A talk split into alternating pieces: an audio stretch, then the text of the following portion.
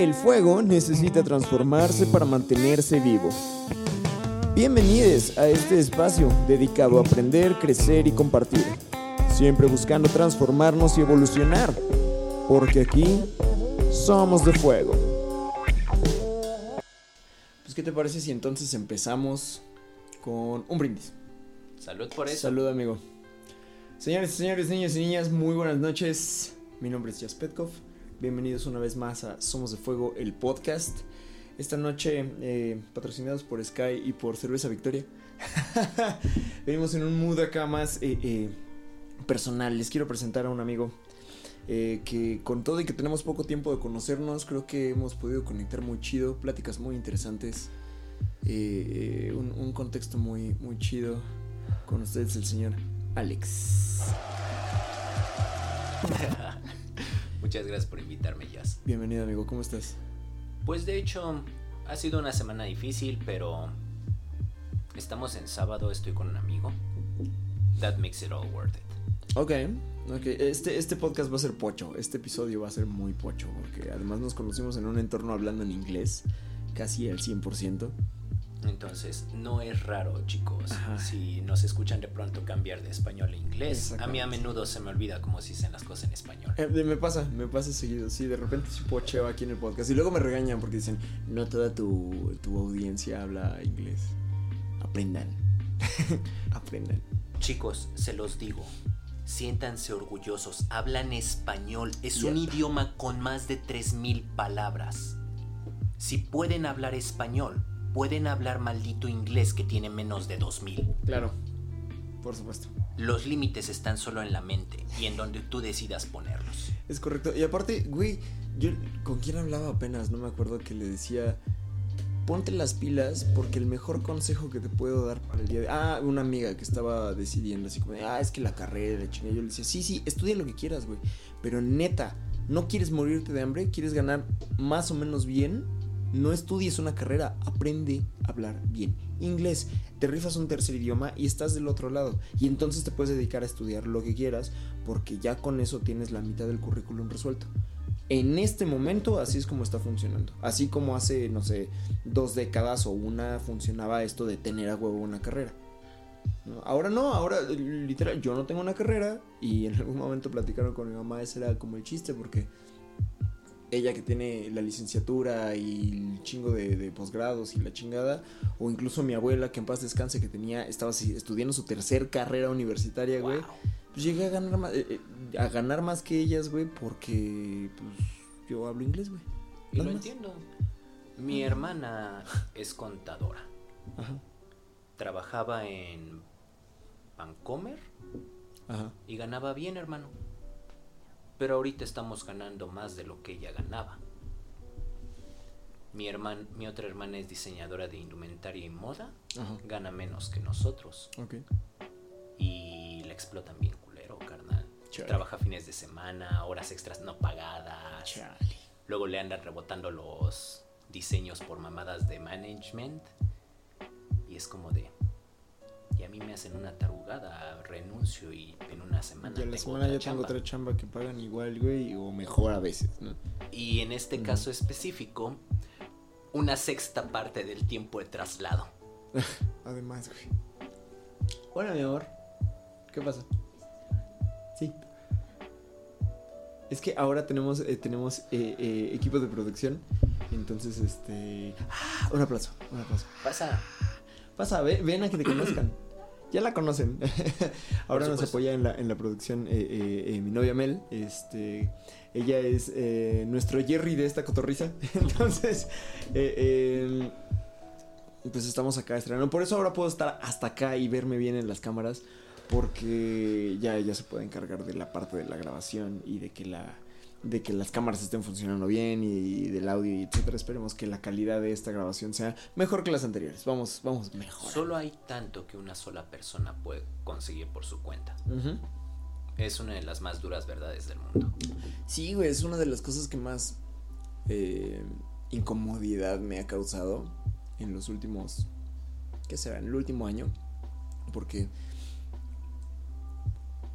por darte un poco de contexto, tú sabes que me he dedicado a la música muchos años. Pero eventualmente me di cuenta que la atención a la gente, la creación de experiencias, la atención a clientes como tal me gusta mucho. Entonces fue como ir encontrando el, el modo y el medio. Y en algún momento platicaba con mi socio cuando tenía la empresa en, en Playa del Carmen, que le decía es que ya me di cuenta que entonces la música era un pretexto. Y ella me conoció cuando hacía música con todas las ganas y me dice, ¿cómo que un pretexto? Y le dije, es que ya me di cuenta que para mí la música no era lo más importante, lo importante era estar ahí conectando con la gente. La música era el modo. Y tanto para mí como para ella fue un shock así como de, "Oh, ¿cómo descubriste eso? ¿no? Y me di cuenta que era eso, era como de, no importa si no estoy haciendo música, si estoy en un escenario o en un reflector o así, eh, conectando con la gente, pudiendo aportar algo chido, a mí eso es lo que me mueve. Y entonces la música fue el primer, el primer medio por el que pude entrar. En la empresa y en playa lo que hacíamos era entregarle experiencias inolvidables a los huéspedes, que a veces eran haciendo música, a veces no, a veces era grabándoles un video, a veces yo no estaba en el reflector, era crear para ellos. Y, fue una cosa muy bonita, pero eventualmente me di cuenta de no puedo con todo.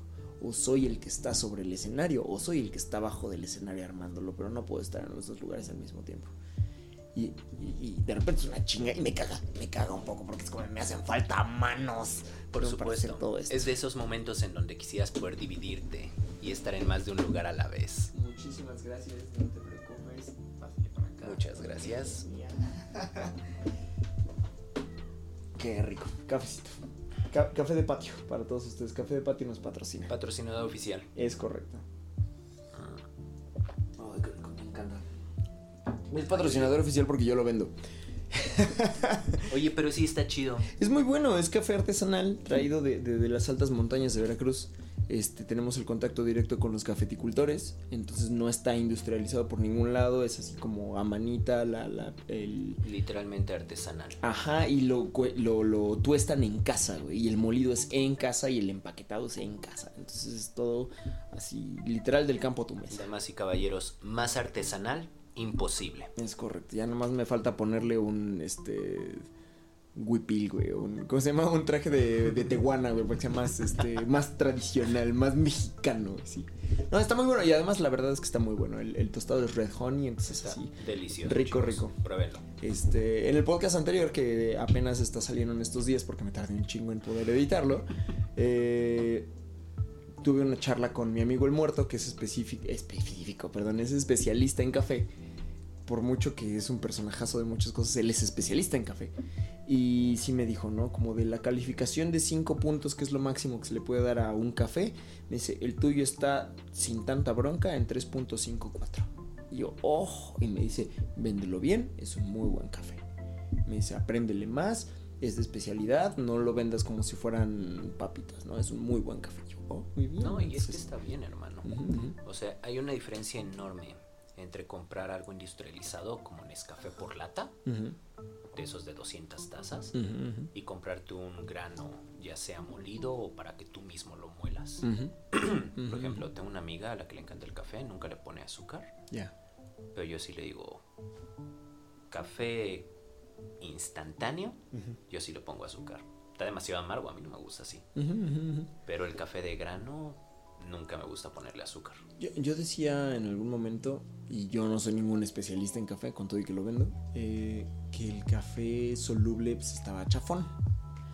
Ya después que tuve una pareja que se dedicaba justo a, que es barista, eh, me explicó, no, pues es que el café soluble es un proceso que se llama liofilizado, donde lo, lo deshidratan a tal punto que queda así como polvito. Entonces, si está bien hecho, eso es lo que ocurre con ese café, ¿no? Que, que está, que está deshidratado hasta el punto que se deshace. Este Por eso cuando lo rehidratas, se disuelve se disuelve en el luego, agua luego y y obtienes café. ¡Volvemos! Mi primera chamba. Ok, tuvimos un pequeño accidente, pero ya estamos de regreso y tenemos macarrones. No me acuerdo de qué estábamos hablando. Este. Lo siento, también perdí el hilo completamente. Pero bueno, así las cosas con el café. Con el café de especialidad. Así las cosas con los trabajos en inglés. Aprendan inglés, banda. Aprendan inglés. Que el café normal, bueno, el Nescafé te sabe quemado. Ah, ok, el Nescafé me sabía quemado. Sí, no, no me acuerdo exactamente por qué llegamos a eso. Pero este. En realidad ese no era el tema que, que quería que abordáramos. Te invité, amigo, porque en nuestras muy extensas pláticas he detectado que tienes una visión muy particular del mundo. Ah. Bueno. o sea, no estás equivocado, amigo mío. Yo diría que sí, ciertamente tengo una visión particular del mundo, por no decir algo peor. Pero yo básicamente diría que el mundo me encanta. Amo este no. planeta. Ajá, A mi especie la detesto. comprendo. Había un chiste. Conste que no tengo nada en contra de nadie. Esto lo escuché cuando viví en Oaxaca. Que decían Oaxaca es preciosa, pero está llena de oaxacos. y no tengo nada en contra de esa banda. Tengo muchos amigos de Oaxaca que son bien chidos. Pero el chiste lo escuché allá con respecto a la gente de Oaxaca. Y tengo muchos amigos que son oaxacos. y tengo muchos amigos de Oaxaca. Entonces, bueno. em, un poco así siento de repente, eh, fuera del chiste, un poco así siento de repente tu visión del mundo. Porque sí te he visto expresar abiertamente tu desprecio hacia la raza humana. Sí. ¿Qué te digo? Puedes verlo desde ambos lados de la moneda. Bien puedo ser la persona menos racista y discriminadora que jamás vas a conocer. ¿Mm? O bien puedo ser la persona más racista y discriminadora que jamás vas a conocer. Todo depende del lado de la cerca en donde quieras verlo. Ok. Por un lado, yo no discrimino absolutamente a nadie. Considero que todos son Igual de iguales. No importa si son hombres o mujeres, blancos, negros, asiáticos o latinos, niños o ancianos. Los todos son parejos. humanos. Ah, ok. Los odio por igual. No es nada personal. Um, Eso, Bueno. deriva, eso deriva a mi siguiente pregunta. Porque me dices, no es nada personal, pero de repente te he escuchado hablar como con un- una carga emocional muy personal, como si el mundo te hubiera tratado muy culero a ti. Bueno, siendo enteramente sinceros, ¿a quién de nosotros no ha masticado y escupido? Para allá es a donde iba. Porque... Ok, quiero dejar algo bien en claro. Voy a hacer una- un paréntesis acá muy importante, porque no sé si te dije, creo que no te dije. En este podcast me mama venir a cuestionarlo todo. De repente pudiera parecer que vengo a contrapuntearte. No es la intención. Tú y yo nos llevamos muy chido. y Nos hablamos al chile. ¿Alguna vez has leído Así habló Zaratustra? De los amigos. Hermano, cuanto más te resistes a mi forma de verlo, más cercanos estamos. Ah, claro, pero por supuesto. No, sí, sí. eh, es que además justo es para allá para donde voy. Porque incluso soy así conmigo. Cuando digo es como. Voy a dar un ejemplo muy pendejo. Es como de, ay, este. Todos los lunes el tráfico está de la chingada. Es como de, bueno, a ver, yo creo esto. ¿Todos los lunes de verdad el tráfico está de la chingada? Sí. O sea, probablemente, güey, pero el Las estadísticas dicen que sí, no estás ajá. equivocado, pero entiendo el punto. El punto es que de todas maneras me voy a confrontar así como de, a ver, ¿por qué estoy creyendo esto? ¿Qué voy a hacer al respecto? Con respecto a mi pensamiento, no con lo que pasa afuera, ¿no? Entonces, un poco así de repente trato a la banda a mi alrededor, que es un poco lo que hablábamos, saludos Juan Paps, que es un poco lo que hablábamos con respecto al Juanpa. Tenemos un amigo que abre el hocico para decir lo que él considera la verdad cuando nadie le preguntó. Nadie le preguntó. Me voy a permitir citar el ejemplo de lo del suéter. Un día traí un suéter que me acaba de regalar mi mamá, una sudadera. Y llegó al trabajo y me dice, me caga tu suéter, está bien culero. No es que él estuviera mintiendo, no es que él estuviera equivocado, pero era una verdad innecesaria que no beneficiaba a nadie y no tenía un lugar para ser expresada con palabras. Él no ganaba nada con decirlo, yo no ganaba nada con saber su opinión. El resto del mundo no ganaba nada con escucharlo. ¿No? Entonces, como, como, ¿para, ¿para qué? Por muy verdad que sea para ti, ¿para qué abrir el puto hocico en algo así? Porque, es más, tratando de cuestionar, me voy a permitir decir que este podcast podría caer en eso, como muchos otros. Es como de, nadie te está preguntando, mi bro, ¿qué haces diciendo todas estas cosas y subiéndolas en línea? Y voy a justificarme y tengo bien claro que esto es una justificación que a mí me sirve espero que el resto del mundo también, y si no, pues ni pedo, de todas maneras lo estoy haciendo. Esta justificación es mi intención o la intención con este podcast es que le llegue a quien sí le sirva para que puedan aprender a cuestionarse cosas.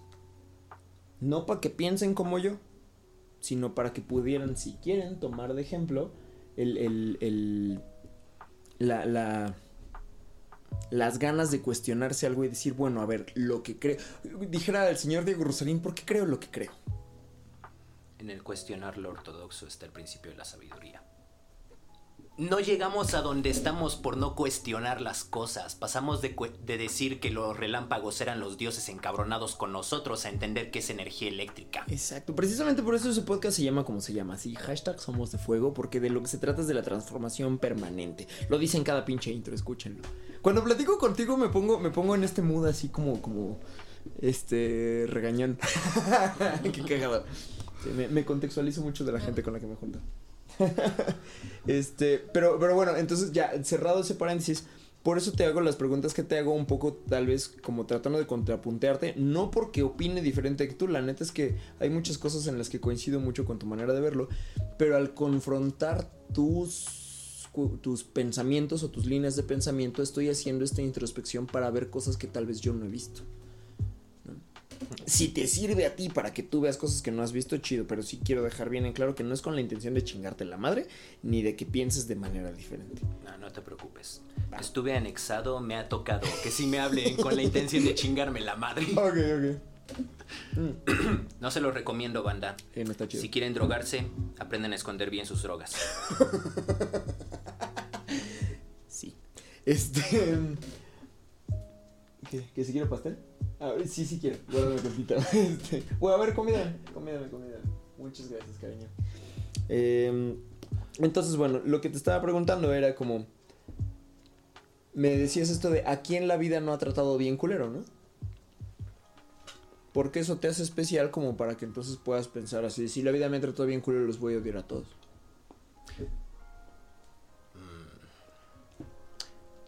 Lo primero que quiero dejar en claro es que pese a que no es raro que me oigas a expresarme de los humanos, como si yo no lo fuera, la realidad es que soy tan humano como tú o Mel o cualquier otra persona. Ujú. Ok. ¿Odias a la gente o te caga la gente? Porque es una cosa muy distinta. A mí me caga la gente. Pero tú la odias o Eso te es, caga? eso es un muy buen cuestionamiento. ¿Odias a la gente o te caga la gente? Right. Y de hecho son dos, co- como dicen, son dos cosas completamente diferentes.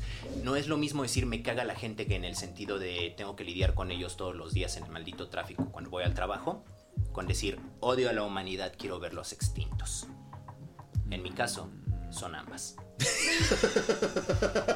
Sí, sí, sí, sí. Me, me has contado de tus, de tus planes maquiavélicos para acabar con la humanidad. Muchas personas dicen odiar a la humanidad y querer destruir el mundo y lo que sea, pero ponte a pensar cuántas personas realmente se han puesto a pensar cómo lo haría. No, no conozco muchas. Una, tú.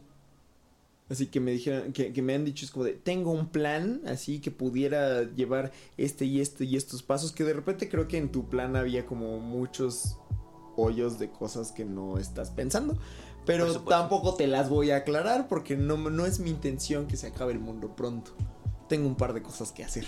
Por supuesto, o sea, puedo checar los, los pasos básicos, ¿no? Ajá. Puedo, no sé, revisar el costo de los materiales. Ajá. Pero ya de ahí, de estar planeando literalmente yo ir a ese lugar a realizar eso para cargarme todo, ah, bueno, hermano, ¿realmente valen ustedes ese esfuerzo? Mi odio no es tan grande. O sea, sí los odio. O sea, no me malentiendas, mi odio sí es así de grande. Ok. pero no me parece que la humanidad necesite particularmente de mi ayuda para matarse entre ellos. Me parece que lo están haciendo bastante bien por su cuenta. Sí, tenemos un talento como humanidad para acabar con nosotros mismos. Y Eso es, eso, es, eso es una de las paradojas más chistosas porque somos un virus bien cabrón, güey. Tan cabrón que podemos acabar con nosotros mismos. güey. Ajá. Está muy perro, güey. Si yo pensara realmente que es necesario que yo intervenga, supongo que podría hacer la matemática, rellenar los agujeros y Ajá. hacer algo que podría funcionar, ¿no? Ajá, ajá. Si no funciona, hey, al menos lo intenté. ¿Cuántas personas pueden decir lo mismo? Históricamente, unas cuantas. Por supuesto. Unas y todas son recordadas en la historia. Sí. De todas, de todas has oído hablar. Ah, y de las que no.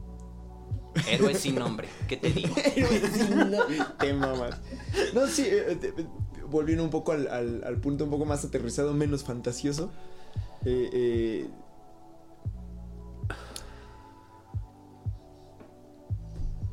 pues estoy pensando exactamente cómo formular esta pregunta. ¿Quién te hizo tanto daño, güey? Bueno, primero que nada, Ajá. quiero dejar en claro que nunca vine aquí con la intención de que sirvieras como mi terapeuta. Ah, no. De hecho, no he tenido mucha suerte con ellos, pero tampoco han sido fracasos completos y rotundos. Ok, ok. Mira, carnal, al chile. No me gusta hablar de mí. Porque. Ya, aquí se acaba el personalmente- episodio, ¿no? Ajá. Ajá. Personalmente no creo que haya sufrido más que nadie, ¿sabes? Ok, Tampoco creo que me haya ido mejor que a nadie. ok. Tuve, pues ahora sí que, como todos, algunos problemas al inicio de la vida. Ajá. No estaba exactamente en lo que llamarías una familia funcional. Bienvenido al club, diría yo. Pero, como te digo, hoy en día, esa es la nueva normalidad. Dime yo que, creo no. Yo creo que siempre ha sido normal, güey. Nada más que. eh, eh, voy a hacer el paréntesis y el comercial. Escucho mucho un podcast que se llama Coger rico y amar bonito. Está muy chido, está muy chido. Habla de relaciones poliamorosas, pero también en literalmente en el último episodio que subieron para estas fechas. Eh, con base en que les hicieron mucha crítica de que se burlan de la monogamia, dicen pues vamos a hablar con seriedad de la monogamia. Porque no es como que nada más estemos tirando hate por tirarlo, sino porque pues, está gracioso. Y dicen por ahí el, el el terapeuta, porque ese güey sí es terapeuta, el señor César Galicia, dice algo así como...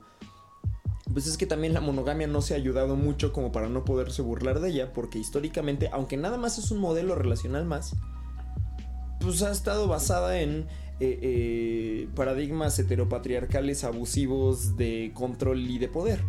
Entonces, no es como que históricamente la monogamia tenga muchas herramientas para defenderse, porque estamos hablando de que se convirtió en el por default de las relaciones y que entonces con el nombre de la monogamia puesto en alto se hace mucha basura por abajo. ¿no? Entonces es como de sí, soy monógamo y soy fili y la chingada, pero tienes tres familias. ¿No? Y es como de, sería muchísimo más fácil si te reconoces como una persona poligámica, dejas de andar mamando desde el principio y no engañas y no haces todo el daño que puedes hacer en nombre de tengo una familia este católica tradicional panista. O sea, tiene un buen punto. ah, Eh, no me vas a oír a mí hablar en, a discutir en contra, porque pues, es cierto. Y digo, y todo esto es una extrapolación, hablando de, lo que estamos diciendo, de que me dices es la nueva normalidad. Pues es que yo creo que normal, o más bien común por estadística, siempre ha sido común que pues, las pinches familias son disfuncionales, aunque estén juntos el resto de la vida, güey. Por ahí vi un post hace unos días de una chica feminista en mis redes que me llamó mucho la atención porque me hizo cobrar conciencia de un par de cosas que simplemente no me habían cruzado por la cabeza decía algo así como de cuántos de ustedes ya se preguntaron o ya le preguntaron a sus abuelas o a sus bisabuelas si de verdad querían casarse con su abuelo. ¿Cuántos de ustedes acaban de cobrar conciencia de que sus abuelas o sus bisabuelas fueron violadas por sus bisabuelos? Para entonces tener una familia y se quedaron porque era lo que era socialmente aceptado porque si no no las iban a querer en ningún lado.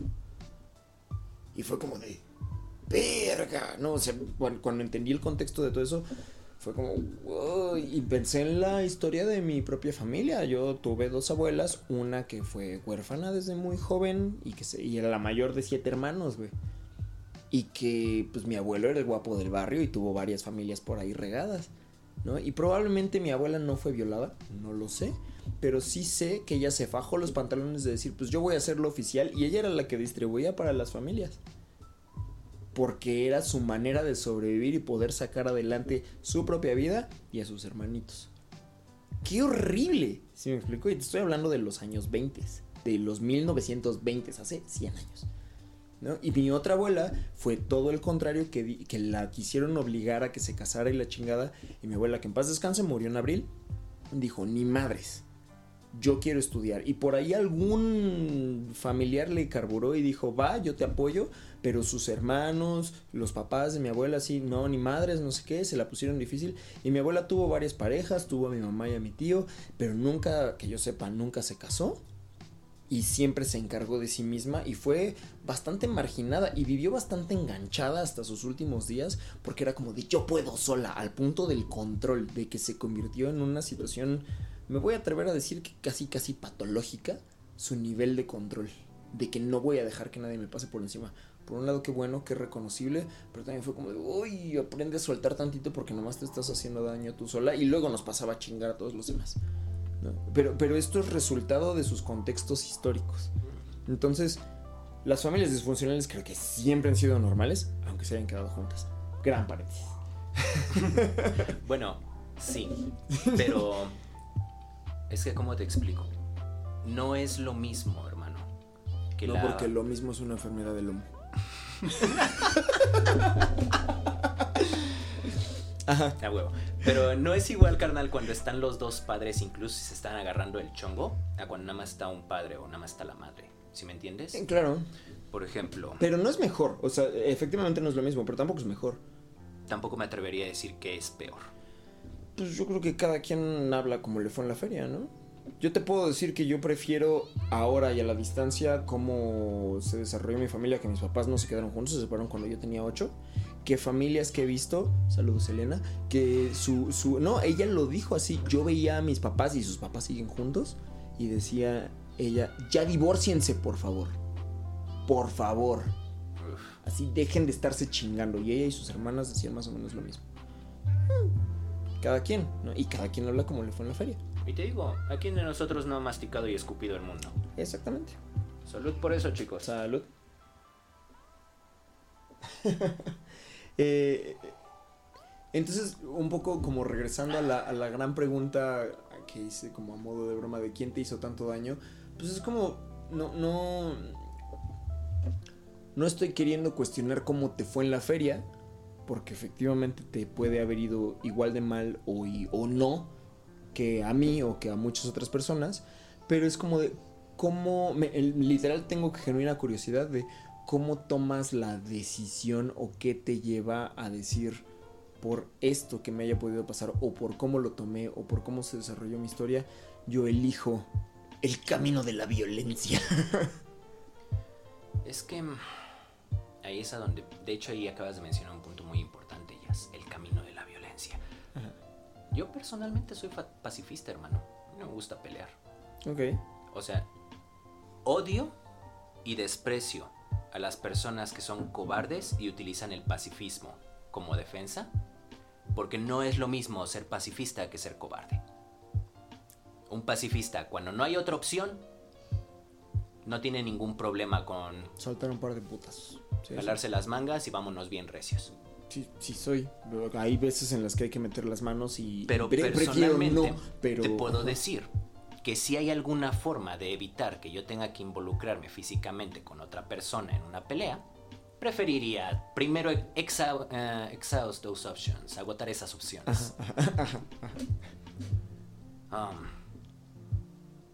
y de ahí en fuera, es que, ¿cómo te explico, hermano? No es. O sea, sí me hicieron daño, ¿no, güey?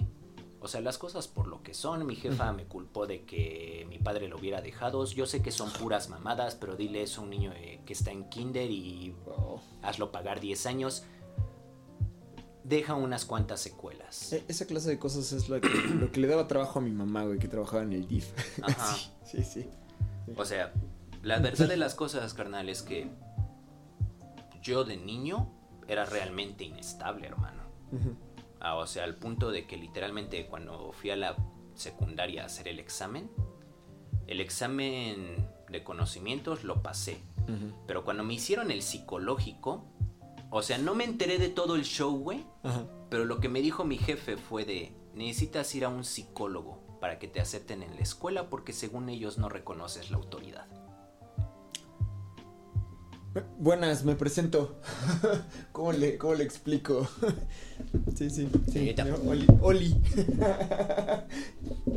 creo que, creo que, creo que eso además eh, tiene que ver mucho con el. No sé si con la situación generacional también. Eh, yo por ahí tengo un par de historias, no sé si las he contado en el podcast, en el podcast donde me jacto de haberme, eh, de haberme puesto a una maestra y de decirle, esas son mamadas, maestra, ¿no? Y así como cuando menos, ¿no? Y de repente de andar ahí de, de pinche contestatario, a veces de rebelde sin causa, si tú quieres. Entonces no sé si sea una cuestión ahí más o menos generacional, porque lo he visto muy marcado en, pues en nuestra generación y en las consecuentes. Lo sé. Como que también noté el patrón, pero como que fallé en entender el por qué. O sea, sí estoy de acuerdo en que en nuestra generación hay una mayor cantidad de, como llamarías, rebeldes sin causa. Personas que de huevos las cosas por lo que son, carnal, no, no aceptan la estructura del mundo. Es de, sí, yo entiendo que funciona así, pero eso no significa que me guste, así que nada más voy a, a, aceptarlo hasta el punto en donde a huevo tenga que aceptarlo y el resto se puede ir a la verga. Mm, ok. Muy parecido a la banda que fuma cannabis fuera del trabajo. Sí, dentro del trabajo, sí, no puedo fumar y lo que sea, ¿no? Ok, Pero tan pronto como yo salgo de la oficina, tan pronto como abandoné las instalaciones, lo que yo haga a ti ya te vale ver. Y, y, sí, y me, me causa mucha gracia porque además hay gente que lo lleva más a los extremos. Es como el, como el, el espectro de entre el, ¿cómo se llaman? El lawful good hasta el chaotic evil. Este, porque hay, hay banda, y lo comentaba en el podcast anterior, hay banda que en el podcast anterior no mencioné nombres, no voy a decir quién, no voy a decir dónde, no voy a decir cuándo, pero que los llegamos a topar inhalando perico de la mesa, güey, donde estábamos tomando el entrenamiento. Lo sé, yo Es estaba al lado de uno de ellos. Bro, what? O sea, es como chaotic, chaotic evil a todo lo que da, ¿no? Y hay los que están como en este fairly good, donde afuera de la chamba y aquí no me puedes decir nada porque es la calle, ¿no? Y hay quien, quien se va hasta lo más puritano de no, no, yo, yo no me meto nada, güey, ¿no? Que en algún momento, ¿quién fue? Creo que fue el Juanpa, que me dijo así como de, ay, tú eres bien puritano porque tú no te metes nada. Y yo, no, güey, no me conoces, primero. Segundo, no La me gusta banda- fumar mota y menos afuera del trabajo. Por regla general, la banda que no se mete nada es porque pa' pronto ya se metieron todo lo que se tenían que meter. Hasta los dedos. O sea, sí conozco mucha banda que ahorita ya no toma, ya no se droga, ya no fuma nada. Y es como de, hermano, ¿sabes cuántas cuántos días me he aventado de peda? ¿Cuántos kilos me he inhalado? ¿Cuántos me he fumado? Yo ya, ya parrandié, ya me aventé la rumba y lo que le Sí, sigue. Ya, estoy listo para. Tranquilizarme, ¿sí me entiendes? Dice, dice el chiste, ¿no? Que la cosa que más me da miedo de las drogas es que me pueda volver cristiano, güey. Entonces es como, sí, no, comprendo, es... Es este espectro tan amplio que hay entre una cosa y la otra, güey. ¿no? Ahorita que estoy leyendo Siddhartha de Hermann Hesse, que te comparto porque tú no lo sabes, ¿no? Y bueno, tú casi no usas redes sociales, pero a veces en las noches estoy haciendo lives en TikTok leyendo este libro y otros, ¿no? Eh, pero este es el que estoy leyendo ahorita y me causa mucha... Puede decir que mucha gracia, pero no es como que de verdad sea gracioso, sino me, me, me, me mueve porque cuando, cuando lo leas lo entenderás y quien lo ha leído lo, lo entiende. Siddhartha Gautama se convierte en el Buda eventualmente, ¿no? Pero antes de ser el chingón de la historia, el que todo mundo topa, pues era un humano como cualquier otro que se dedicaba a las, voy a llamarlo así, aunque no lo mencione así, a las artes virtuosas.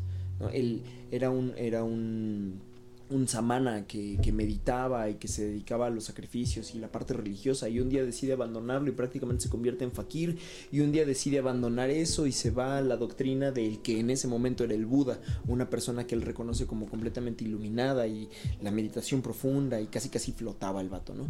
Pero despreciaba todo esto porque lo que él buscaba era entrar en nirvana y no conocía una doctrina que realmente llevara al nirvana.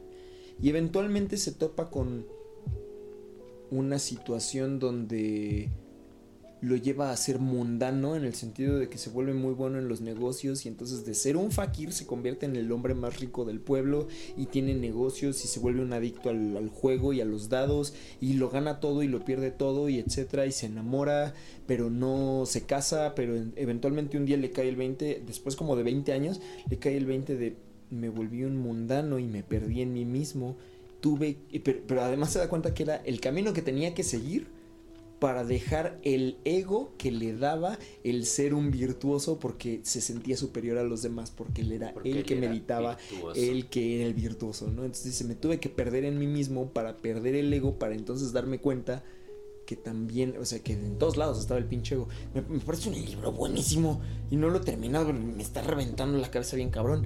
¿no? Y entonces es como, pero este espectro tan amplio donde dice, yo era un virtuoso y luego me convertí en el más mundano de los mundanos, en el jefe capitalista de donde estaba, para después volver al punto medio donde literal llegó a una filosofada así muy mamona donde el tiempo no existe y lo aprendí de un río. Porque el río es río en la cima de la montaña y el río es río en el cuando se conecta con el, el cauce océano. con el mar. Ajá. El, el agua nunca deja de fluir. El agua siempre está ahí, pero nunca es la misma agua, pero siempre es el mismo río. Puedo entender por qué la banda piensa que los iluminados hablan en pinches metáforas Exacto, y, y y es- pinches acertijos. Así me, me- me revienta la cabeza, ¿no? Y, y- y entonces dices como de, entonces el tiempo no existe, ¿no? Porque yo soy el mismo Siddhartha que era cuando era un niño y el mismo Siddhartha que voy a ser cuando soy un viejo, pero el mismo Siddhartha que soy ahorita. Solamente son las sombras del ego lo que me hace pensar que estoy en momentos diferentes, porque siempre soy el mismo. ¿No? Y eso entonces- me lleva a una pregunta. Ajá, ¿Es venga. cierto? No sé, güey. ¿Realmente siempre somos los mismos? Güey, pero es que qué es cierto y qué no, güey. Mm, Porque además, la- la- un poco por eso también te hago esta pregunta, como con todas estas líneas de pensamiento mezcladas, te hago esta pregunta del quién te hizo tanto daño y dónde tomas esta decisión de elegir, entre comillado, así grandote, el camino de la violencia, porque no es como que te tenga que ir muy mal o te tenga que ir muy bien. ¿no? Yo te puedo, te puedo contar así toda la historia de mi tragedia personal. Y el día de hoy, y después de haberme querido matar un par de veces, y después de haber odiado la humanidad y varias cosas, y después de haberme querido autodestruir de varias maneras, yo elijo volver a confiar. Pero es una decisión que tomé yo y que solamente lo puedo atribuir a que tiene que ver con mi naturaleza esencial, que es algo que me cuenta mi mamá, que ella veía en mí cuando yo era un niño pequeño. Y decía, tú le dabas la mano a quien te pusiera la mano, no importaba si no lo conocieras. O sea, alguien te ponía así la mano y tú le dabas la mano y te ibas. Dice, era un peligro porque te podías ir con cualquier desconocido. Me dice, pero es parte de tu naturaleza, tú confías. Y puedo ver a lo largo de mi historia como la vida me ha dado un putazo, pero un putazo tras otro de motivos para no confiar. Y de decir es que por confiado me han puesto en la madre varias veces. Y a veces hasta sin motivo, que es como de voy y te confronto, ¿por qué hiciste esta mamada si yo confiaba en ti? Y que me han dicho así a la cara de no tengo un motivo, si lo tuviera sería más fácil explicártelo. Así, chiva tu madre, ¿no? Y que he odiado al mundo y que he reconocido ese, esa, voy a decirlo con esta palabra, aunque tal vez no es eh, accurate, precisa. Eh, así como de, reconozco esa maldad que estás teniendo, la puedo ver en mí. Y he despreciado mi propia humanidad reflejada en ti y en los demás. Por eso he querido acabar con mi vida, porque perdí la fe en la humanidad. No tiene que ver con lo que hiciste, tiene que ver con que puedo ver que yo soy capaz de eso también. Pero ese, ese soy yo, ¿no? Y aún así, y después de no haberme muerto, por lo que haya sido, digo, pues es que ya estamos aquí y hace no mucho escuché esta frase que me hizo todo el sentido. Solamente se puede confiar confiando. No hay otra manera. No hay otra manera. ¿no? Pero, pero ahora, reitero, esa decisión la tomo yo porque creo que tiene que ver con mi naturaleza inherente como persona. Puede que la vida no me haya tratado tan mal. Voy a ponerte a ti de ejemplo, solo por la conversación que estamos teniendo y porque eres el ejemplo más cercano. Puede ser que la vida me haya tratado peor o mejor que a ti. Y yo sigo tomando esta decisión. Porque no es como de a ver a quién le fue peor. ¿Qué pasa si la vida te trató mejor a ti que a mí, pero tú de todas maneras decides odiarlos a todos? O al revés, ¿qué pasa si la vida me trató eh, peor a mí, pero yo decido eh, seguir confiando y tratar de ser un ser? Pues en ese caso, tu interacción con la mía genera un cambio en uno de nosotros. Ya sea que yo pueda ver que a lo mejor de alguna forma estoy exagerando el extremo hasta el cual llegué a despreciar el mundo por la forma en la que me trató. A lo mejor tu historia y tu dolor me sirven a mí para ver que a lo mejor sí la vida apesta o a lo mejor sí el mundo está bien dado a la verga, pero eso no significa que simplemente haya que perder la esperanza. Suena bien chairo. Por supuesto que lo suena. Debe haber sido presidente. y ahí la 4T, abrazos, no balazos. Mentira no es. Pero con eso dicho, bro, este. Creo que tiene que ver mucho con lo que mencionabas, hermano, sobre los extremos. el otro día estaba hablando con Álvaro. Saludos, Alvarito. Saludos, Álvaro. Y me decía que ese güey piensa que somos polos opuestos, que él es pinche Superman y yo soy pinche Lex Luthor. Y yo la neta que más bien él es como Superman y tú como Batman. Y te estoy echando un chingo de flores porque me cae muy bien Batman. Encantador. es cagadísimo porque de hecho le dije que de hecho era una buena analogía. Él era como Superman, yo era como Lex Luthor, tú eras como Batman y el Leo era el Joker. Dime que no. Leo no, le falta para ser el Joker. No, el Joker de verdad está disquiciado y Leo todavía tiene cordura. It's like gravity. Sometimes you just need a little push. Eh, espero que no llegue tan lejos. Yo también. Leo, donde quiera que estés, güey. Te mandamos un abrazo, ojalá te comuniques, mi bro. Don't be a stranger. Please. Este, pero, sí, comprendo, comprendo lo que vas. Como sea, en este caso, hermano, no es tanto sobre lo que me hicieron a mí, sino lo que yo no pude hacer.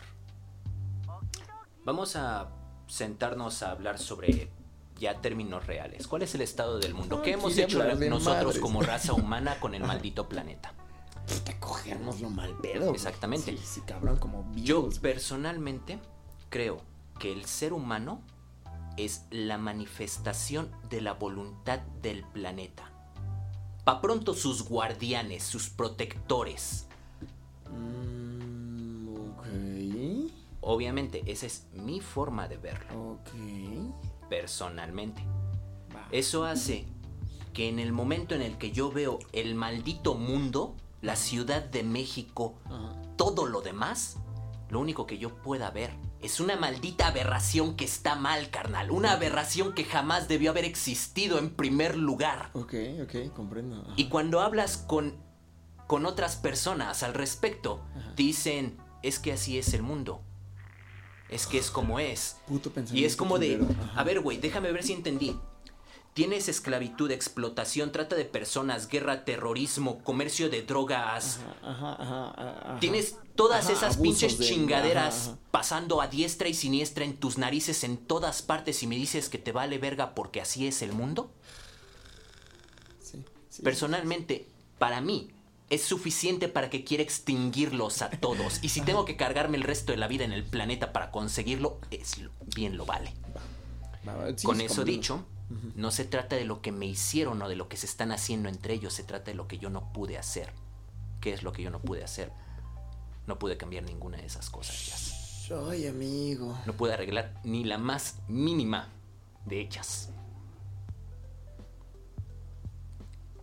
Entonces, Sinceramente, no es que odie a la humanidad, es que me odio a mí y yo soy humano y el resto de la humanidad también es humana. Sí, sí, sí, sí, comprendo perfectamente. Así que agarro parejo, carnal. Comprendo exactamente. Los odio a todos porque me odio a mí, porque no pude salvarlos. Es una estupidez. Esa es la contradicción humana.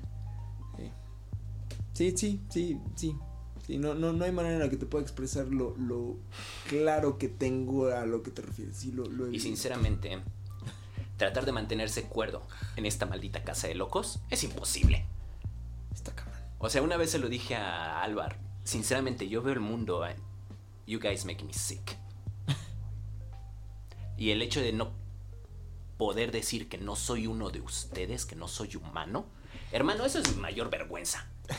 Literal, es mi mayor vergüenza tener que admitir que no importa cuánto estudie, cuánto entrene, cuánto medite, voy a ser humano hasta el maldito día en el que muera. Y mientras sea humano, yo tengo que seguirme contando dentro de todas las mamadas que hace mi especie.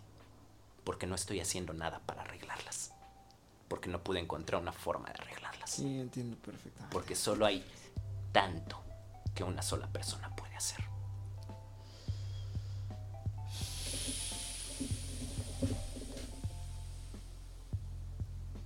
Sinceramente, mi hija llegó a acabar con esa locura. No importaba qué tan mal estuviera el mundo, hermano. No importaba la guerra, la economía. Carnal, ella era mi sol. Mi mundo giraba a su alrededor. Era más que mi hija, era mi amiga, era mi, mi ancla este lugar, mi motivo para quedarme. Empecé a fumar cuando me fui de casa a los 16 y siempre fui muy estricto respecto a cuánto fumaba. Me fumaba tres cigarros al día. Si me llevaba a fumar cinco era como que ya el tope. Si veía que traía siete colillas de cigarrillos cargando, era como de, güey, qué chingado salió mal el día de hoy. Pero a raíz de que, de que Luna falleció, cada vez me cuesta más trabajo controlar cuántos fumo, hermano. De pronto se volaron a 7, de pronto se volaron a 10. Ya cuando me di cuenta estaba com- comprando una cajetilla diaria. Y cuando oigo a Álvaro y me dice que no quiere fumar, que se quiere controlar, es como de, güey, sigue así, carnal. Date, sigue así, tú date. Al chile envidio a esa banda, carnal. Envidio a la banda que tiene un motivo para querer quedarse aquí, para querer seguir adelante. A mí ya sinceramente me vale verga, hermano. Te puedo decir que si me preguntas qué es lo que quiero, sinceramente no te puedo decir qué es. No te puedo decir siquiera si quiero algo.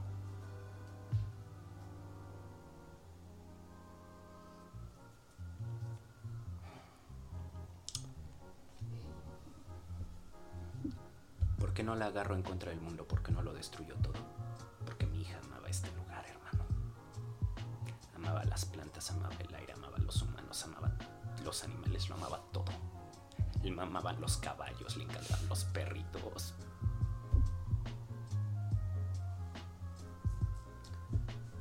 A ella definitivamente no le gustaría ver que pase el tiempo que me queda destruyendo todo aquello que ella quería.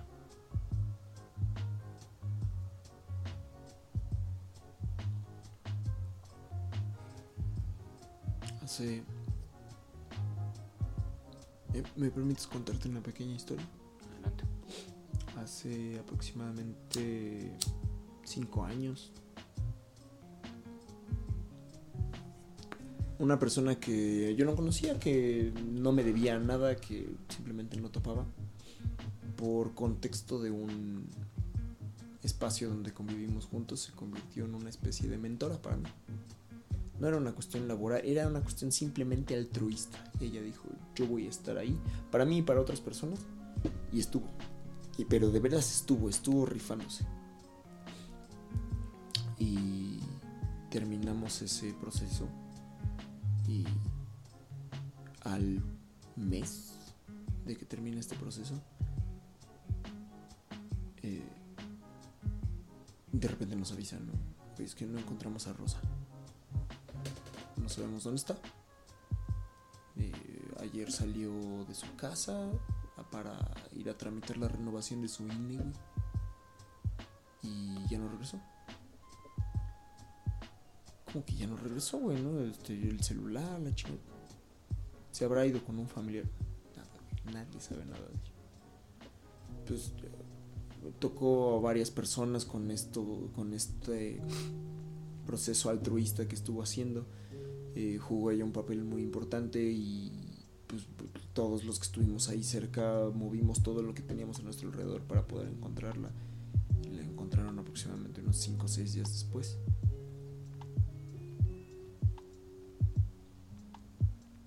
No quiero dar detalles morbosos, pero no estaba ni viva ni en una pieza. Es una mujer que a, mí me causa mucho shock pensar que ese día hizo de comer. Le avisó a su familia, voy a ir a hacer mi trámite. Güey, ¿tú para qué vas? Nada más la conciencia de esto. ¿Tú para qué vas a renovar tu INE?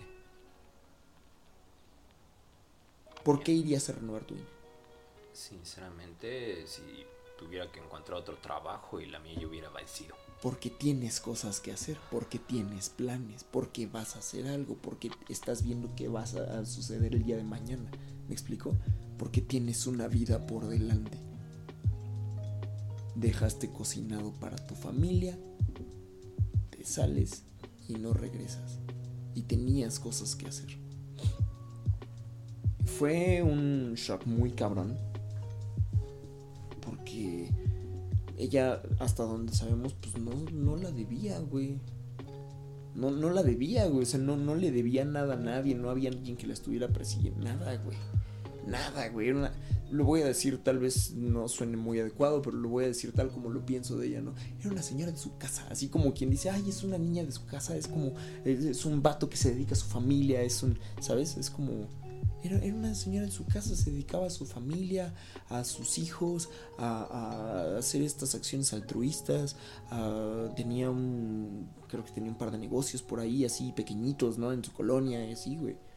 No, no era alguien de mucho varo, güey. No era alguien de que anduviera por ahí eh, poniéndose en el foco, en el ojo del huracán. Nada, güey. Nada, güey. No, que yo sepa, no le debía nada a nadie, güey. Y. Y estuvo de la chingada, güey, ¿no? Porque de repente así desaparece, ¿no? Y aparecen cachos. Te cuento esto porque después ella, ella estuvo muy cerca dentro de este proceso que para mí fue después de mi segundo intento de suicidio. Y ella me ayudó. Puta madre, todavía tengo guardado un mensaje. El último mensaje de WhatsApp que me mandó, güey. Que fue cuando terminó este proceso que me dijo algo así como de rífate, te quiero ver triunfando. te- la neta es que te estás. eh, No me acuerdo de las palabras exactas ahorita. Pero sí me puso algo así como. Eres muy grande, te quiero ver, te quiero ver brillar. Muchas gracias por permitirme hacer esto contigo, por permitirme así, por permitirme ayudarte, ¿no? Y ella me enseñó algo así como. Como lo mejor que puedes hacer por la gente a tu alrededor lo mejor que puedes hacer por, por la gente que amas es brillar, es llevarte a tus máximas posibilidades. Fallece y a mí me habían invitado al aniversario de un lugar que me gustaba ir. Un antrillo ahí muy chido de, de música tecno. Y estaba con una amiga platicando y me, y me dice, no vas a ir, ¿verdad? El, el mero día. Y lo de ella había sucedido un día antes. Dice, no vas a ir, ¿verdad? Y yo, no, pues yo creo que no. Pero estábamos, me acuerdo perfecto, estábamos en una azotea así en el cielo. Y la fiesta era al rato y le dije, ¿sabes qué? Sí voy a ir. Porque estaba pensando en lo que ella me decía, ¿no? Y me dice, ¿neta sí? Le digo, sí, ¿me quieres acompañar? Y me dice, ¿por qué vas a ir, no? O sea, ¿estás bien? Me lo preguntó como en un, no vayas para ponerte hasta la madre y evadir el dolor. ¿no? Y le dije, no, ¿sabes por qué sí voy a ir? Porque por mucho que esté adolorido, a ella le gustaría verme sonriendo y honrando su vida. Porque aparte, el que a mí me hubieran invitado a ese evento tenía que ver con que me dedico a la música y la chingada. Y entonces era como, como parte. Lo voy a decir así como parte de mi trabajo, aunque era una celebración. Pero está medio complejo de explicar. Entonces era como de, a ella le gustaría verme en mis máximas posibilidades, le gustaría verme brillar, le gustaría verme honrándome como persona y llevándome hasta el límite, ¿no? Y ahí fue donde entendí esta frase de lo mejor que podemos, así la mejor manera en la que podemos honrar a la gente que se nos fue es llevar nuestra propia vida a sus máximas posibilidades. Porque yo no sé si tú crees en la reencarnación o en la conciencia unificada o en el cielo o en el más allá o en, en lo que sea. A mí, esto solo es a mí, me gusta pensar que una vez que la gente trasciende, por mucho que podamos pensar que no se merecían haberse ido de este plano terrenal, ya estando del otro lado entienden cosas que no se ven estando acá. Así simplemente lo entienden, es como de, ah, ya estoy acá, ya entendí. Ya entendí, ya topé.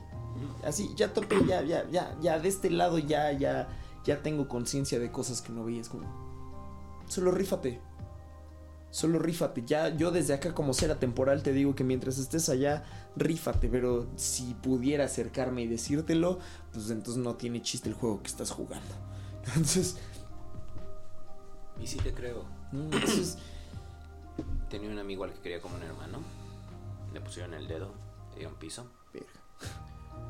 Em, ya me despertaron informándome que había fallecido, donde lo habían encontrado.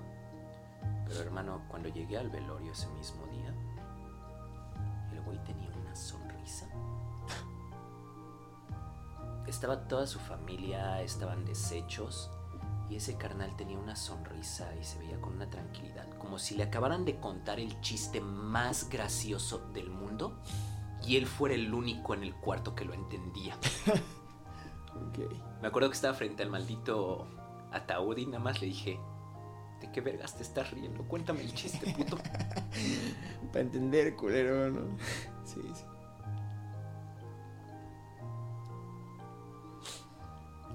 No me gusta hablar sobre lo que pasa después de que morimos porque personalmente no tengo ni idea de qué chingados pase.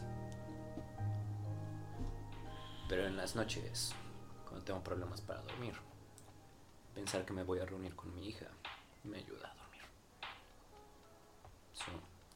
whatever helps you sleep through the night, I guess. Whatever helps you through the night, yep. Creo que eso tiene que ver con parte del, del, del meollo de la vida, ¿no? Como decide lo que haga tu realidad. Tal vez suena ahí medio hedonista, ¿no? Y también lo cuestiono. Pero es Pero que pues, es realidad. Lo, lo que te haga, lo que te haga sentir bien, lo, la- lo que te haga construir una realidad que te permita vivir en esta existencia. O sea, lo estaba pensando. Ahorita que dijiste, que decías, sí, me hicieron esto, pero yo elijo seguir confiando. Es la mayor diferencia que hay entre tú y yo. Tú elegiste seguir confiando. Y yo, por otro lado, elegí que para que te traicionen tienes que confiar en alguien. Es mejor no confiar. Si no confías en nadie, muy cabronamente va a estar que alguien te traicione. Tuve, tuve una pareja en algún momento que decía, siempre tengo mis expectativas muy bajas, porque mientras menos espero todo es una sorpresa. Ajá. O sea, y puede sonar como que tienes una vista pesimista del mundo y de la vida, pero es que piénsalo. ¿No lo dice así el dicho? Hope for the best, prepare for the worst. Sí, Si siempre estás años. esperando lo peor, el peor escenario posible, siempre que no sea el peor escenario posible, carnal, te vas a llevar una agradable sorpresa porque va a ser como de... Personalmente, pensé que iba a ser peor. Yo, yo decía, yo decía eso. Ahora decidí cambiarlo de unos años para acá. Que es como. Y, esto lo, lo aprendí no porque me lo dijera mi madre, sino por algo que escuché de ella que opinaban de ella. ¿Me explico? Contexto rápido. Ella tenía un galán en algún momento que le decía: Eres como una niña que de todo se sorprende. Yo no veo hacia mi mamá. Pero este galán así la veía y yo escuché que mi mamá dijo que él eso decía. Y entonces a mí me, me causó mucha gracia y dije, esa idea me gusta. Como en el, en el sentido de, yo ya sé que me voy a encontrar. Pero de todas maneras lo puedo disfrutar como enano. Y entonces, y, y esto es algo que llevé a terapia literal esta semana, porque ya volví a terapia, ¿no? Ya me hacía falta de repente, por mucho que tengo muchas ganas de, de- de- de sacarme adelante, a veces mis pensamientos intrusivos son muy putos violentos. No te preocupes, suele pasar. Tú sabes cómo es eso. Me gusta Eh, decir que cuando necesito la opinión de un experto, hablo conmigo mismo. Pero Ajá. a veces necesito la opinión de otro experto. Sí, de otro experto. Sí, sí, sí. Sí, sí, sí, para confirmar que estoy bien. Ajá. Sí, Es como de, muchas gracias, doctor Alex. Pero si no le molesta, quiero una segunda Le voy opinión. a- ajá, ajá, justo, justo. Así hablaba con la, con la doctora y le decía que. eh,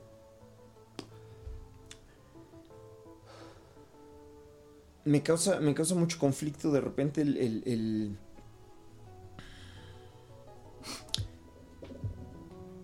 Que si ya sé cómo son las cosas, que si ya sé cómo va a funcionar, que si ya sé que probablemente puede salir mal, de todas maneras, aún preparado para lo peor, me voy a aventar. ¿Ves? Y eso es lo que me agrada tanto de ti, Jazz. Yo personalmente no puedo encontrar en mí la motivación para querer aventarme todos los posibles problemas. Donde tú decides dar ese paso adelante y decir, a ver qué pasa, es, yo es como de, nah, not worth it. De- digo, probablemente lo dijo como romantizándolo un chingo, pero es que de repente sale muy pinche caro. Ah, no, sí, por supuesto que sí. Y de repente Quiero decir, son, son unas No es como que no lo haya intentado antes, también lo intenté en algún momento, sé qué tan desastroso puede ser. Y por eso sé que a lo mejor no es la mejor opción. Por eso, y, me. no sé, es que siento que lo que te quiero decir a continuación ya empieza como a sonar como a competir a ver quién está más de la verga y tampoco se trata de eso, ¿no? Pero, pero creo que me regresa al, al contexto este de que tiene que ver con esta forma de ser inherente que tenemos cada uno de nosotros, porque además eso es algo que yo no quisiera cambiar de mí porque no no me imagino una vida de otra manera. De verdad trato de ponerme en tus zapatos. Es como de, ¿cómo sería si yo de verdad decidiera, ya no voy a confiar? Ya, ya no. Eh, tengo todos los motivos para justificar de ya no quiero. Ya no quiero aventarme como Gordon Tobogán. Pero lo pienso es como de, me voy, así como de, me voy a quedar quieto aquí viendo pasar lo que podría pasar, pero mejor no porque it is not worth it. Y es como, no, no, no, no, me, no me puedo ver así. No, simplemente es, para mí es insoportable. y- es como, como no, no, mi, mi, mi, mi somos de fuego, mi, mi- así lo que arde adentro de mí no, no me deja. Es como, pues entonces, ¿para qué estoy vivo? Fair enough. Para mí, y reitero, no es para cambiar para nadie, ¿no? Pero, pero sí me deja pensando como, pues es que eso tiene que ver con mi personalidad inherente, mm, que, tal vez está reforzada por lo aprendido en el contexto histórico social eh, del mundo y en el, contexto social que yo crecí, ¿no? Y cada quien tendrá lo suyo. Y, y, y tiene sus precios a pagar, ¿no? Porque pues la terapeuta me dijo, pues sí, carnal, pero también ya no eres un chamaco, ¿no? Ya los precios a pagar también ya te pasa factura y de repente tienes muchas puertas abiertas. ¿Y cuál es tu base, mi bro? Entonces es como... O sea, sí entiendo tu punto de vista, porque de hecho, a cierto punto a mí también me causa lo mismo, carnal. O sea, yo no puedo estar junto a otras personas y mantener la actitud que te acabo de describir. Me causa un no sé qué chingado psicológico. Es como de, güey, la estás cagando. o sea, siento la necesidad de intervenir y de alguna forma, al menos, que cuando se estampen de frente contra la pared, no puedan decir que nadie nunca les avisó. Se, se- te dijo. Ajá. Es- No es como, Como, que para no que al menos visto. cuando me llamen para decirme sea como de, te lo dije, güey. Ey. Sí pasa. Pero ¿Ya te tienes que ir? No sé cómo empezar. Date. Con cuidado, mucha suerte.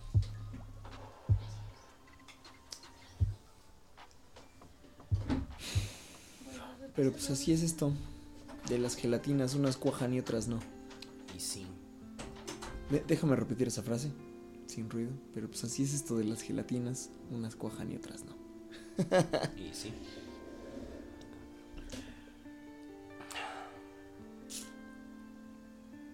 No sé, hermano. O sea, al principio, cuando quería arreglar cualquier cosa que pudiera, neta te juro que estaba dispuesto a llegar a cualquier extremo y hasta las últimas consecuencias. O sea, siendo antes de que naciera mi hija, nunca he tenido una muy buena relación con mi familia. Como que cambió después de que me fui de- y desaparecí 10 años. Ya cuando volví como visita fue como de, ay, hola, ¿cuánto, cuánto tiempo? Un placer. ¿Cómo has estado? Es, es chistoso. No, no sé si la palabra es chistoso, pero a mí me parece muy peculiar cómo las relaciones familiares mejoran con la distancia. Y sí, no sé si solamente, es que no sé, hermano. Puede que tengas toda la razón. O sea, cuando cayó la pandemia que todos estuvieron encerrados, Ajá. o sea, no sé si te hayas enterado, pero el índice de divorcio se disparó por los pinches cielos. Sí, cañón, porque no había distancia. Entonces, to- literalmente la banda estaba conviviendo 24/7 entre ellos y de pronto fue como de, güey, llevo 10 años contigo casado. Exacto. ¿Cómo vergas es que no nos podemos llevar bien tres meses? Sí, escuché por ahí este, eh, lo dijeron a modo de chiste, pero me pareció muy crudo y muy real. Es como de, la gente se dio cuenta de con quién vivía. Sí.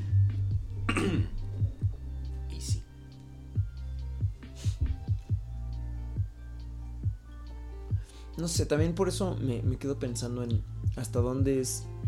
Ay, es que aparte, bueno, es meternos en otra hondura el hablar de las cosas buenas y las cosas malas, ¿no? Porque bueno y malo son construcciones sociales. Ajá. Pero me refiero como el... eh, ahorita que le di el trago al café y que te veo fumando y que hablábamos de drogas hace rato, es como este afán de buscar cosas que nos hacen distorsionar nuestra percepción de la realidad. Y a veces no son con sustancias externas, sino con las cosas que hacemos, ¿no? Me voy de fiesta, aunque no beba. Pero este feeling de estoy en la fiesta. ¿No? Hay gente que lo vive en el. en el. ¿Cómo se llama? En un escenario. En un escenario te emborrachas de, de, de, luces, ¿no? Eh, el, el- los viajes, ¿no? La adrenalina a veces. Este, la, la emoción. Me voy a atrever a decir esto en voz alta. Es un pensamiento que tuve hoy y no lo he terminado de elaborar. Adelante. Yo no me he vuelto adicto a ninguna sustancia. Nunca. Fumar lo dejé de un día para otro. Lo- me di cuenta que lo hacía más por. como por ansiedad, pero no porque quiero fumar, sino como de no tengo nada que hacer y me ponía algo en la boca. Este. No sé, ninguna droga, así a lo más que me hice adicto en algún momento, y lo he dicho varias veces, a los videojuegos, porque es una manera de evadirme de la realidad que me gusta mucho. ¿no? La cosa más cabrona a la que sí me he hecho adicto y que es la que tiene las crudas más de la puta madre es el enamoramiento Sí. para mí. Y pude eventualmente, ya hace unos pocos años, entender la diferencia entre enamoramiento y amor.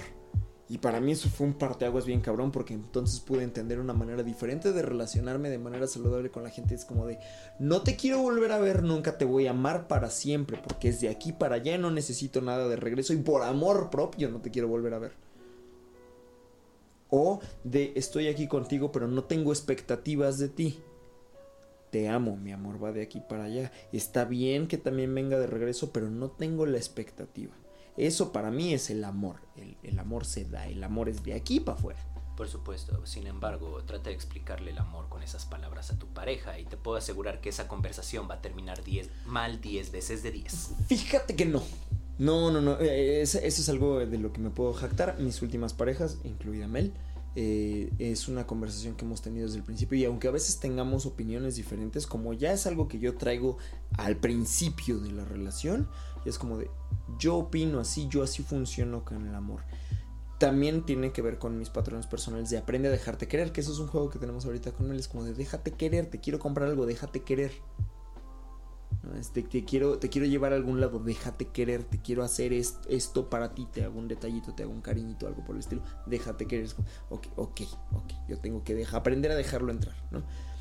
Pero eso tiene que ver un poco con otra cosa. Porque cuando hay la expectativa de que venga el amor es desde el enamoramiento que tiene que ver con la necesidad de sentirte junto a mí, con la necesidad de que venga esta retroalimentación. Y, lo he descubierto varias veces en este patrón que puede, y que es tan común que no se ve como un patrón tóxico. Que es el te amo esperando la respuesta. Y si no me contestas que me amas, es como... ¿Sí me explico? Amor millennial. Sí, no, el güey millennial, yo lo he visto suceder desde antes. Y, y digo, sí, muy millennial, pero también sigue funcionando. es como de te amo, ¿por qué no me lo estás diciendo tú también? Supongo que sí es el clásico de te amo. Yo también te quiero. Ah, sí, sí, me gustas mucho, gracias. Y se convierte en un chiste porque duele, porque efectivamente lo que hay es la expectativa. No te lo estoy diciendo para que lo sepas, te lo estoy diciendo para que me lo digas de vuelta. Hope Verga. is the first step in the road to disappointment. Y sin embargo la esperanza es lo que muere el último. Y sin embargo la esperanza es muchas veces lo que nos puede mantener vivos aún en los momentos de mayor desesperación. ¿Qué tanto, a ver, por llevar eso a la conversación, qué tanto la esperanza puede ser un patrón tóxico? Y es que es lo que me encanta, güey. Human contradiction. La esperanza puede ser aquello que te ayude a aferrarte y salir adelante en A los sobrevivir, momentos de mayor ajá. desesperación y de sufrimiento y de strife, de struggle. ¿Cuál es? Ajá, sí, de, de, de, de, A eso es a lo que me refiero con, Con que digo que se me olvidan las pinches palabras en español. banda. Estoy de acuerdo, sí, sí, sí. sí. Ajá. Pero también hay quienes dicen que la esperanza es el mayor de los males humanos, porque la esperanza de que las cosas mejoren simplemente prolonga tu sufrimiento con algo que no va a mejorar. Sí. Y ambos son puntos igualmente válidos, todo depende de las circunstancias específicas de cada situación. Ay, es que es esta paradoja del vacío, del vaso medio lleno y medio vacío, que Human además suena contradiction. tan chairo, güey, tan, tan, tan místico, mágico, musical, Columinati, que es como, ugh. ¿Por qué mi relación amor-odio entre, con los humanos? Sí, güey, es que somos O sea, por una parte güey. los odio con cada célula de mi cuerpo, Ajá. les deseo la muerte y que se extingan. Pero por otro lado, yo sé muy bien de primera mano lo que pueden llegar a ser. Lo he visto porque de la misma forma que siento que hay personas que estarían mejor seis pies bajo tierra, sé que hay personas que estaría mejor que no estuvieran seis pies bajo tierra. Como, como dijo Tolkien, muchos que viven merecen morir y muchos que mueren merecen la vida. Pero puedes devolver la vida, entonces no te apresures a despachar la muerte. Esa es bella. Porque ni el más sabio entre nosotros conoce el fin de todos los caminos. Pero aparte, como todo existe dentro de. O sea, como la posibilidad de todo existe dentro de cada uno de nosotros. No voy a hablar absolutamente de nadie más que de mí en esta ocasión. He visto salir de mí, ya no nada más que existe dentro de mí. He visto salir de mí y poner en el mundo tanta luz como tanta basura. He sido la peor persona para varias personas le, he hecho daño. No es algo de lo que me jacte, pero puedo reconocer que he sido una persona muy tóxica en las relaciones con muchas personas.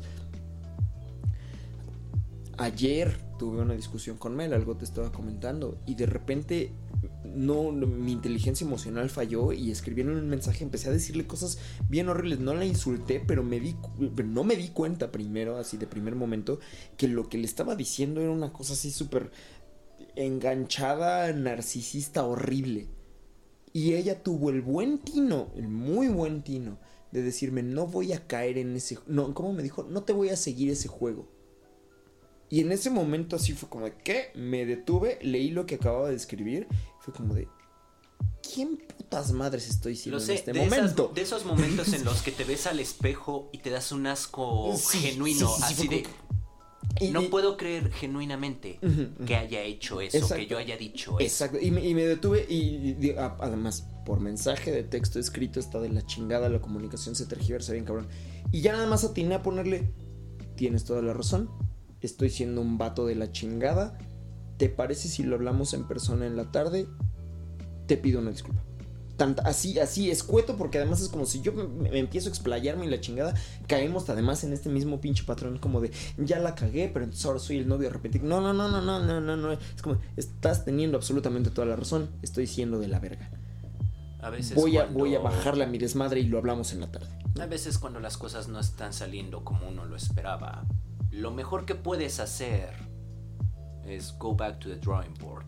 A mí me gusta la frase, eh, pero la verdad es que la aplico sobre todo para mí. Es como de, pide perdón y vete, güey.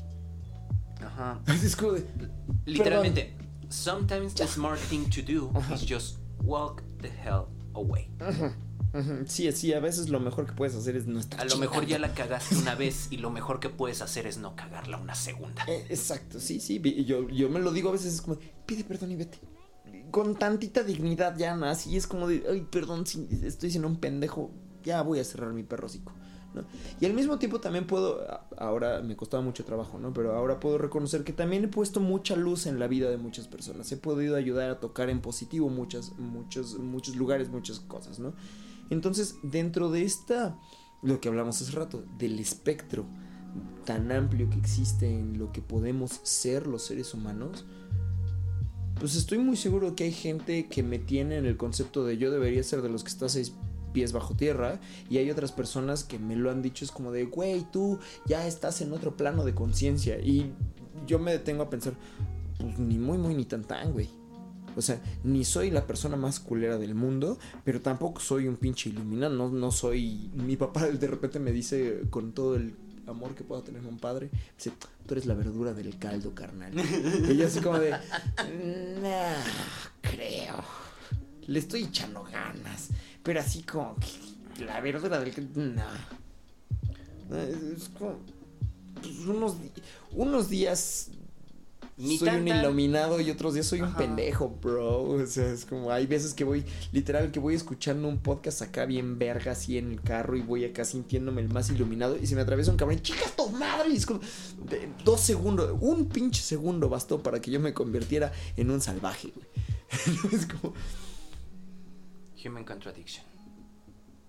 ¿no? ¿Qué te digo? Entonces, eh, digo, y lo, lo digo citando esto, o más bien retomando esta cita que haces de Tolkien, ¿no? Pues es que todo existe, o todos, todos tenemos el potencial de que todo exista dentro de nosotros, ¿no?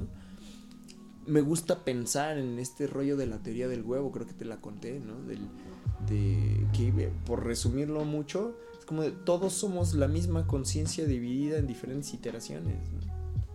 Eh, eh, en diferentes puntos de la historia de esa misma conciencia. Entonces es como yo he sido todos, yo he sido tú, tú has sido yo. ¿no? Y yo fui Hitler y fui Cristo. Y fuimos, este, eh, ¿no? Así, así como Hitler y todos los que mató, pero también Cristo y todos los que le siguen. ¿no? Y también fui Siddhartha y también fui Zaratustra y también fui todos, güey. ¿No? Y fui Gandhi y fui la Madre Teresa y fui John Lennon y fui Stalin y fui Maduro y fui... ¿Quién te gusta? El Che, pero también fui Trump, güey.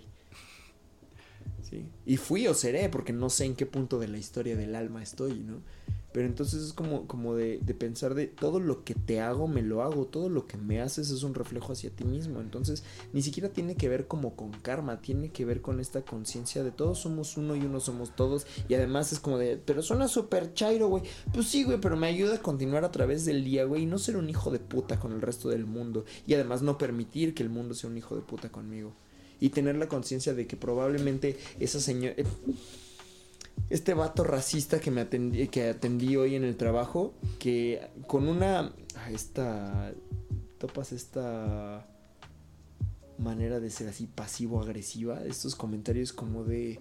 Si puedes o te traigo, a- o habla de alguien que sepa lo que está haciendo, así como... Así de, necesito reagendar una cita. Si es posible contigo, si no, por habla favor. de alguien que pueda y es como de... Y que, a, a mí en lo personal, esa clase de detallitos me pican un botón así como de, sí, pues chinga tu madre, no te voy a regendar nada, pero luego es como de, güey, él no sabe quién soy y yo no sé quién es. Y ya trae sus propias broncas y habla así porque tiene un paradigma y alguien le hizo tanto daño que ya no confía en los latinos o en la gente del otro lado del teléfono o en esta compañía o en todo junto. Pero no sabe quién soy.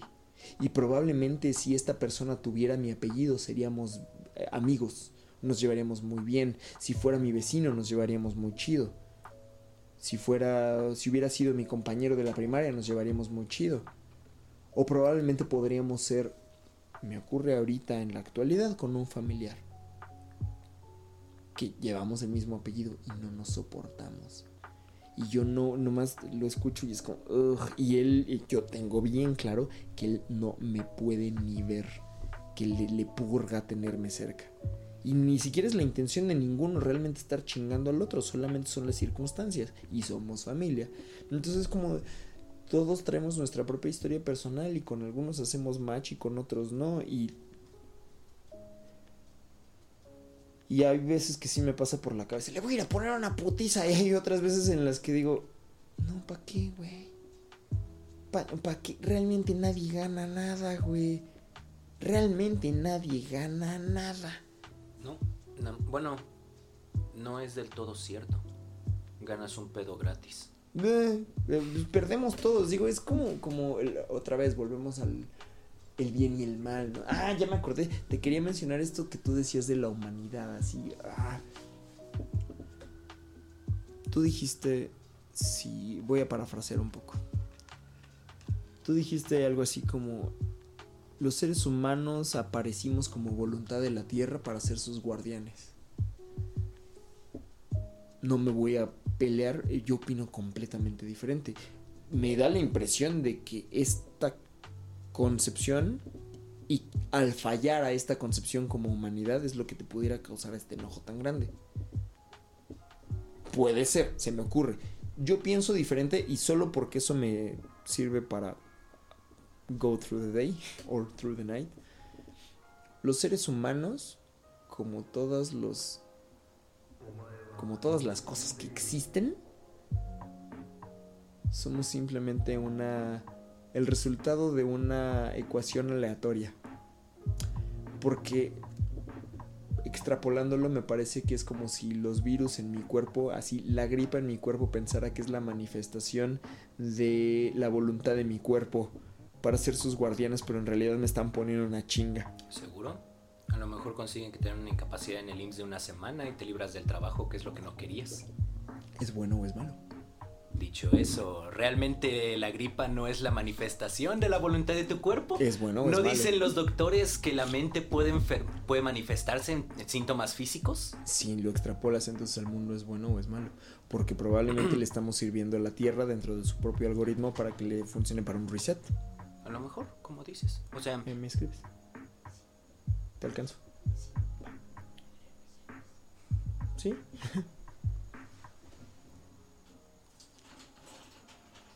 Agárrales ya. Nos vemos. Te escribo ahorita Igual. que terminemos. Aquí déjala.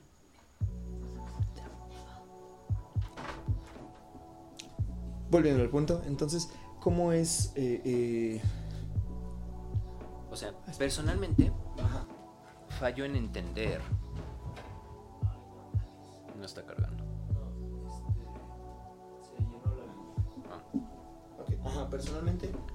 O sea, personalmente fallo en entender si quitas el factor humano porque es necesario un reset para la Tierra.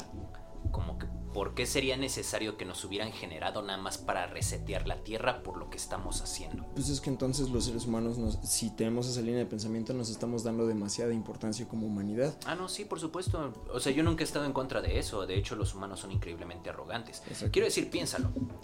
Piensan que todo en el planeta existe para ellos. Piensan que son el maldito centro del universo. Al tal punto que piensan que pese a que pueden ser una ecuación aleatoria que simplemente cagadamente Apareció. resultó en vida, son los únicos, la única ocasión en la que esa pinche ecuación ha pasado en los miles de millones de años que lleva el universo. Sean mamones, güeyes, bájenle tres rayitas a su pinche arrogancia. Es un, es un ego terrible, sí, sí, estoy, estoy absolutamente de acuerdo.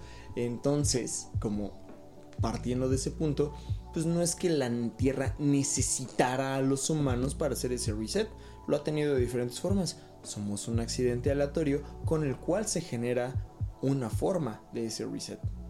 Nada más, Sí, no nos demos tanta perra importancia. Pero ya quitándole la importancia, quitándole el eh, greater purpose a nuestra especie, ¿qué putas madre estamos haciendo aquí, carnal? Nada, Exactamente. nada. Nada de lo que hacemos tiene sentido, Nada. nada, de lo que hacemos es trascendente, a No. nadie le podría importar en lo más mínimo. Es si nos carga la verga, nos carga la verga. Nos mama el mame. Así, esa, esa frase es mía. Nos mama el mame. Y al final del día, carnal, ¿sabes a qué se reduce todo? Interés desatinado. Actuar como si algo que no importa en lo más mínimo importara en algo. Correcto. Mm. Por eso creo que parte del sentido de la vida. Ya me estoy poniendo probablemente muy arrogante diciendo estas cosas.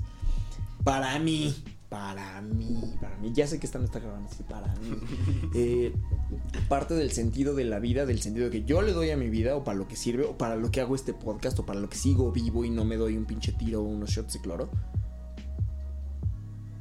Algo que me llena es ir a comunicar, a tocar, a compartir mi verdad, porque además tampoco se trata de llevarlo al punto de voy a evangelizar al mundo. No.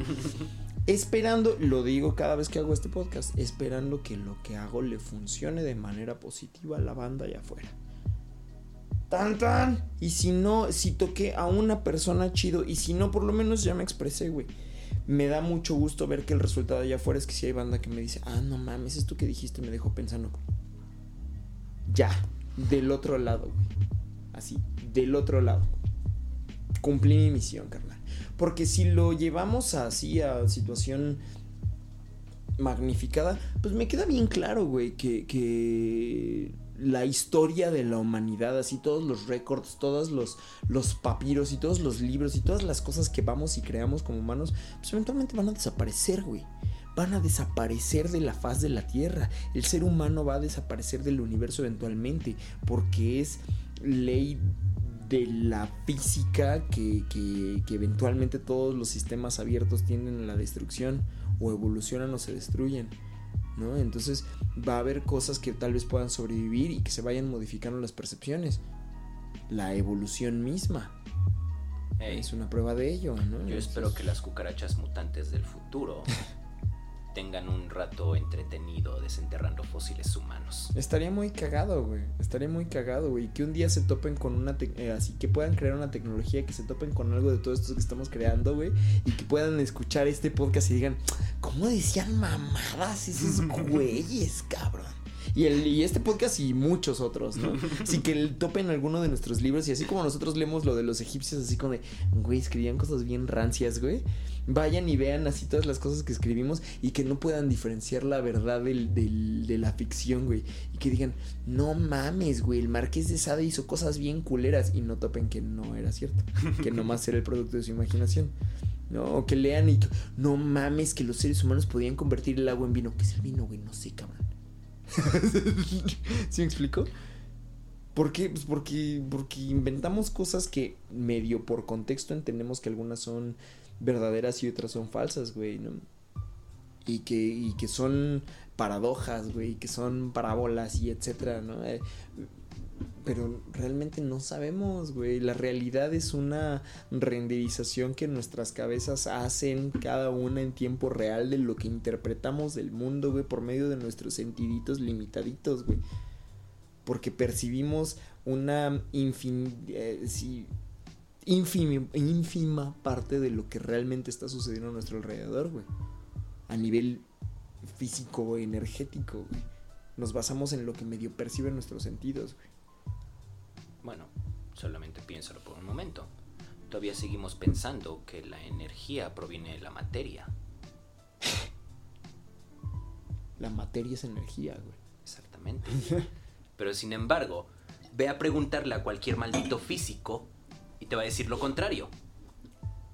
No creo que cualquiera, porque pues ya los físicos cuánticos están metiendo mano en eso, ¿no? O sea, ya se, se, se por supuesto, pero... Ha desmenuzado que los átomos son movimiento constante, que realmente no existe distancia entre una cosa y la otra, que los límites son imaginarios, que a nivel cuántico, atómico, así molecular, somos la misma madre, todos estamos conectados, pero al mismo tiempo no nos tocamos porque los átomos realmente siempre tienen un espacio entre unos y otros.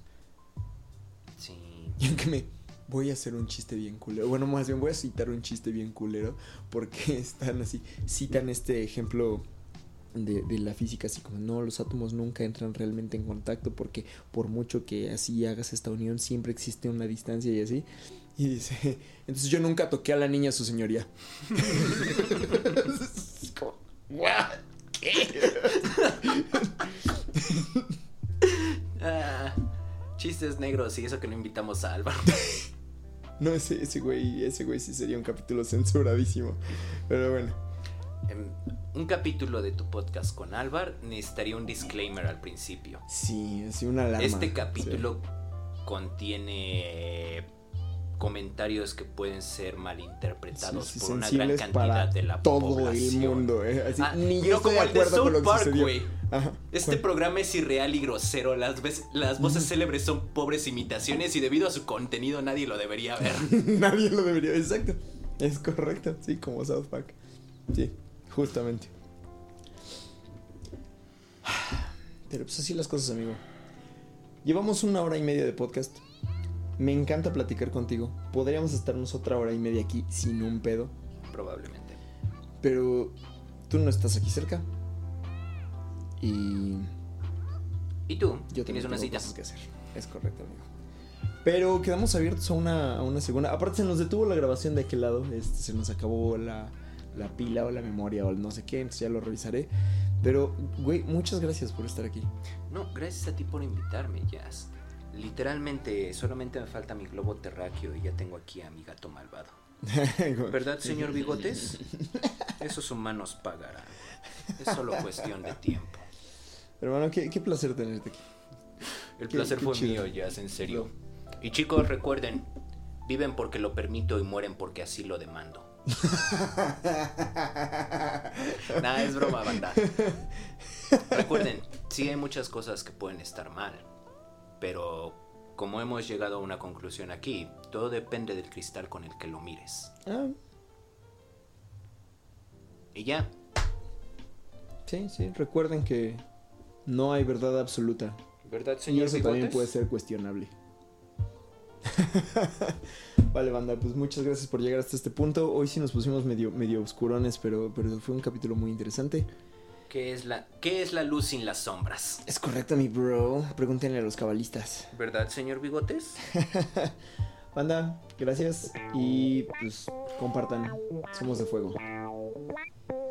Chido. Muchas gracias por haber escuchado este episodio de Somos de Fuego. Recuerda que me puedes encontrar en todas las redes sociales como arroba jazzpetkov con el hashtag Somos de Fuego. También te agradeceré muchísimo si me regalas una calificación en Spotify y Apple Podcast para así poder llegar a más gente y seguir produciendo este programa. Pero sobre todo, gracias por ser de fuego.